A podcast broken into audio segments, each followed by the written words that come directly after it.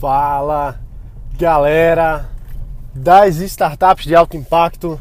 Aqui é Gerson Ribeiro gravando mais um episódio para você que está aqui acompanhando todos os dias. Notícias e informações sobre negócios, tecnologia, inovação, investimentos e startups. Eu, eu quero falar uma coisa para você que eu vi hoje no, no TechCrunch. O TechCrunch é a principal publicação sobre startups no mundo, é um blog muito, muito conhecido. E todos os dias eles botam muitos artigos sobre o que está bombando no meio de startups, principalmente no Vale do Silício e outros lugares também. Eles focam muito no Vale porque o Vale é o Vale e é o que rola lá. Então, enfim. Mas eu quero falar para você um pouquinho sobre a importância do analytics, da, da, análise de dados. E foi essa a reportagem que eu estava lendo lá no, no TechCrunch. E isso é, é, muito verdade. E assim, o que, que é Analytics. O é que é análise de dados? Primeira, primeira vez que você ouvir falar isso, talvez você pense, ah, isso é muito complicado, só para pessoa que é muito técnica, a pessoa tem que ser muito fera nisso e eu, eu não entendo nada. E na verdade, Analytics é simplesmente análise das informações que são relevantes para o seu negócio, seja lá qual negócio for, tá? E essa questão de Analytics, ela não precisa ser pesada, vamos dizer assim, não precisa ser aquele negócio super super alto nível, em que você pensa assim, aquela, aquela capacidade de programação, em que tem que ter vários engenheiros de software analisando os dados e fazendo planilhas, tabelas e gráficos. Lógico que envolve isso, lógico que envolve a gente pegar os dados. Só que assim, de modo geral, pra gente, pra gente escalar em camadas da complexidade do, do Analytics, vamos pensar o primeiro o seguinte: análise de dados, Analytics, é simplesmente você entender os resultados que você já mediu no seu negócio. Certo? Vamos lá. Primeiro, a gente já falou muito de meta, planejamento e tal. Então, no seu negócio, seja ele uma startup, seja ele uma padaria, você tem tráfego de informações. O que, que eu quero dizer com isso? Quantos pães eu vendi hoje? Qual foi o horário que eu vendi mais pães? Quantos clientes entraram dentro da minha padaria? Quantos quanto foi o ticket médio naquele dia, naquele horário. Então, a gente pode sair analisando tudo que aconteceu dentro de um, de um negócio e mensurar isso de fato e fazer análises, fazer justamente comparações. E aí a gente vai começar a perceber algumas, algumas coerências, vamos dizer assim, algumas similaridades, algumas correlações, que é o que a gente busca, uma das coisas que a gente busca na, na análise de dados. Então, assim, o empresário, a empresária que tem um negócio tradicional ou não, começa já a ter um feeling ao longo dos meses e anos de trabalho sobre, sobre o negócio em si. Ah, eu sei que quarta-feira é o dia que eu tenho o melhor movimento na minha loja. Por que exatamente eu não sei, mas eu acredito que seja porque quarta-feira é o dia que o cinema está mais barato e aí vem a molecada dentro do shopping e acaba comprando minhas coisas. É, então, assim, a gente sabe empiricamente as coisas dos nossos negócios. Só que a gente precisa medir, a gente precisa analisar esses, essas medições. E aí que entra o Analytics, é aí que entra a análise de dados. E qualquer que seja o seu negócio, você vai definir quais são as métricas que você vai analisar. É o que, gente, é o que eu gosto de chamar de métrica de relevância. Existe métrica de relevância e métrica de vaidade. Que eu não vou entrar em muito detalhe aqui não, mas métrica de vaidade é, por exemplo, você diz assim, ah, meu meu podcast teve 500 mil downloads. Olha só que massa, né? Lindo, maravilhoso. Mas não quer dizer nada isso. Quer dizer o que é mais importante? São os downloads ou são as pessoas ativas diariamente? Então, isso é. Eu não vou entrar em métrica de vaidade, não, porque eu já gravei outros episódios falando sobre isso.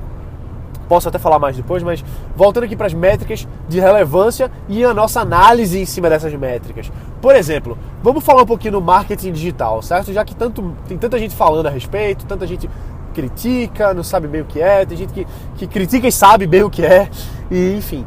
Mas no marketing digital, que a gente foca em gerar cadastros, por exemplo, fazer com que muitas pessoas se cadastrem no, na newsletter, por exemplo. Isso é uma coisa que eu faço normalmente nos meus negócios. Então, eu preciso identificar quantas pessoas chegaram naquela página que ela tem que deixar o e-mail dela e quantas pessoas de fato se cadastraram. Porque aí eu vou ter uma coisa que eu chamo de conversão de tráfego em lista, tráfego em leads, por exemplo. Então aí eu vou ter várias métricas. Eu vou ter, por exemplo, o, o percentual de conversão daquela página, eu vou ter o meu custo por lead, quanto eu vou gastar de Facebook Ads para chegar nesse lead. Então assim, quando a gente começa a analisar os dados do nosso, do nosso site, do nosso aplicativo, a gente começa a ter mais informações. Por exemplo, se eu tenho uma página e o botão dela é vermelho, e se eu pego essa mesma página e coloco o botão verde, vai dar, é possível que dê, na verdade, uma diferença de conversão na página. Por quê? Não sei. Porque talvez. Aí tem gente que vai explicar pela psicologia, sei lá, das cores, que o vermelho é pare, que o azul, que o verde é siga. E, enfim, tem várias coisas que a gente pode explicar. Mas é, não é, não é bem aí que eu quero chegar. Só quero que você entenda que análise de dados é uma coisa que a gente precisa fazer, seja lá qual for o seu negócio, porque gera maior inteligência pra gente, faz com que o nosso sistema seja mais eficiente, faz com que nós ganhemos mais dinheiro de fato, porque, por exemplo, se minha página vermelha é o, o meu custo por cadastro é dois reais e minha página verde, o meu custo por cadastro é 1,50, obviamente é melhor eu gastar menos. Então é melhor eu colocar a página verde. Concorda? Isso aqui é, é, bobo, é trivial, beleza, mas algumas pessoas ainda não, não sacam isso. E não sacam o quanto é simples o, o entendimento do negócio. Então isso é análise de dados, isso é analytics. Eu ver qual dos dois está funcionando melhor.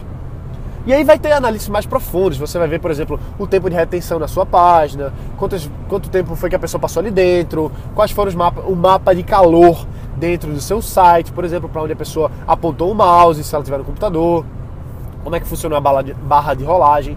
Então tem muitas coisas que a gente analisa quando está falando de análise de dados, né? E pode ser mais complexa, pode ser mais simples, e a gente pode ir automatizando esse processo, a gente pode fazer manual, não tem problema, você pode fazer com papel e lápis, contanto que você faça, porque você precisa medir. Você precisa saber o que é está o que é está funcionando, como é que você pode otimizar.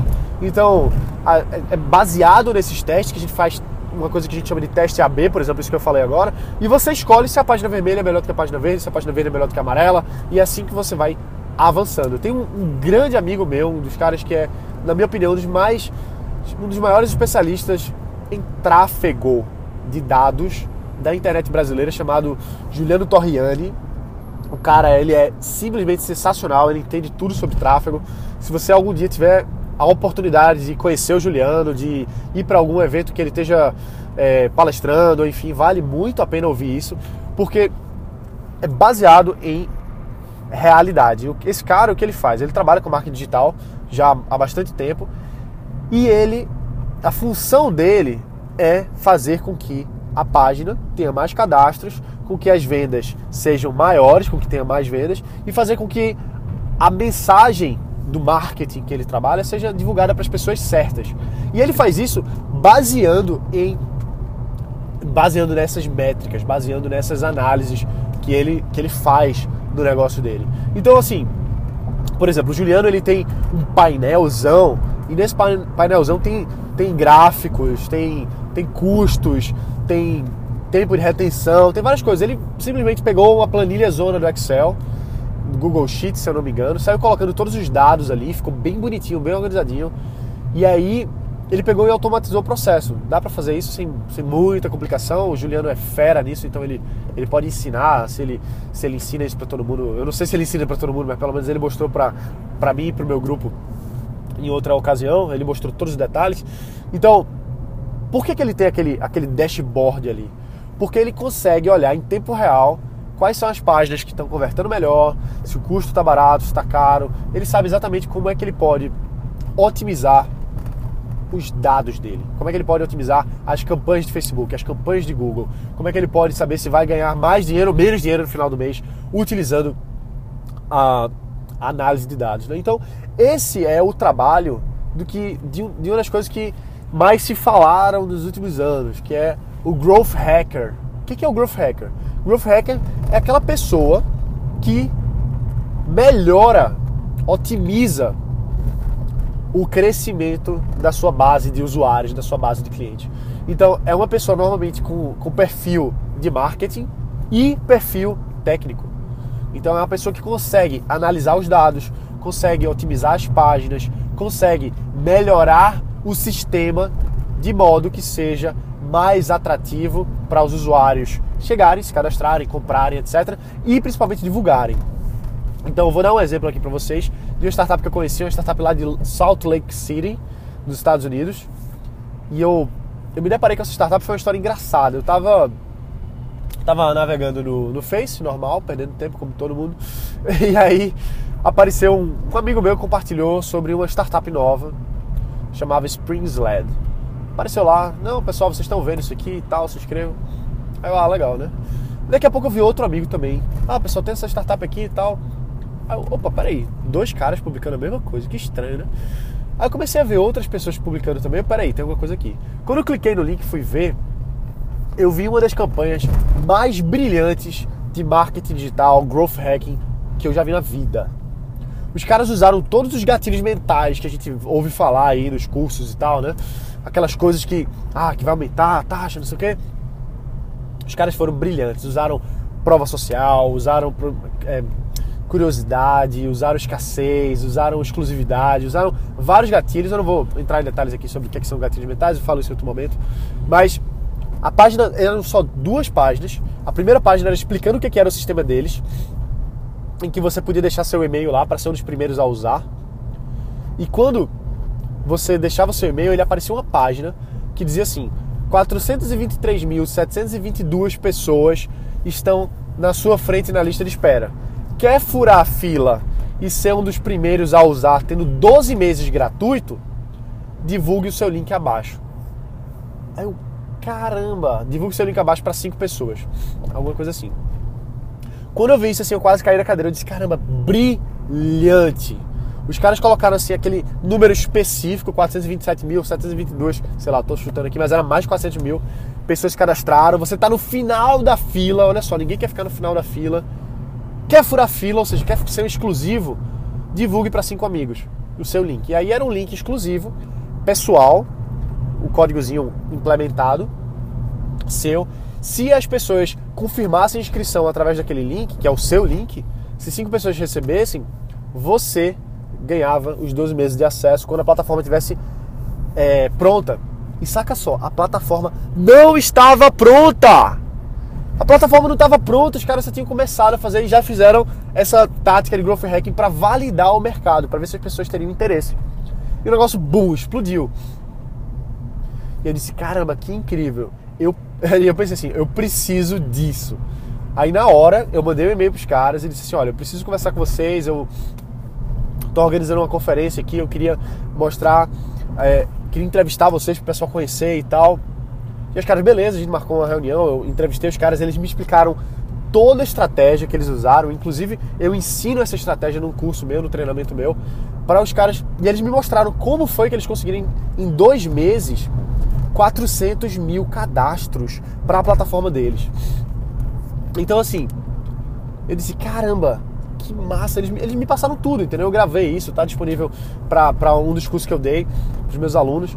E aí disse, espera aí, galera, isso é ótimo, vamos agora trazer para o Brasil, beleza? Eu ajudo vocês a trazer.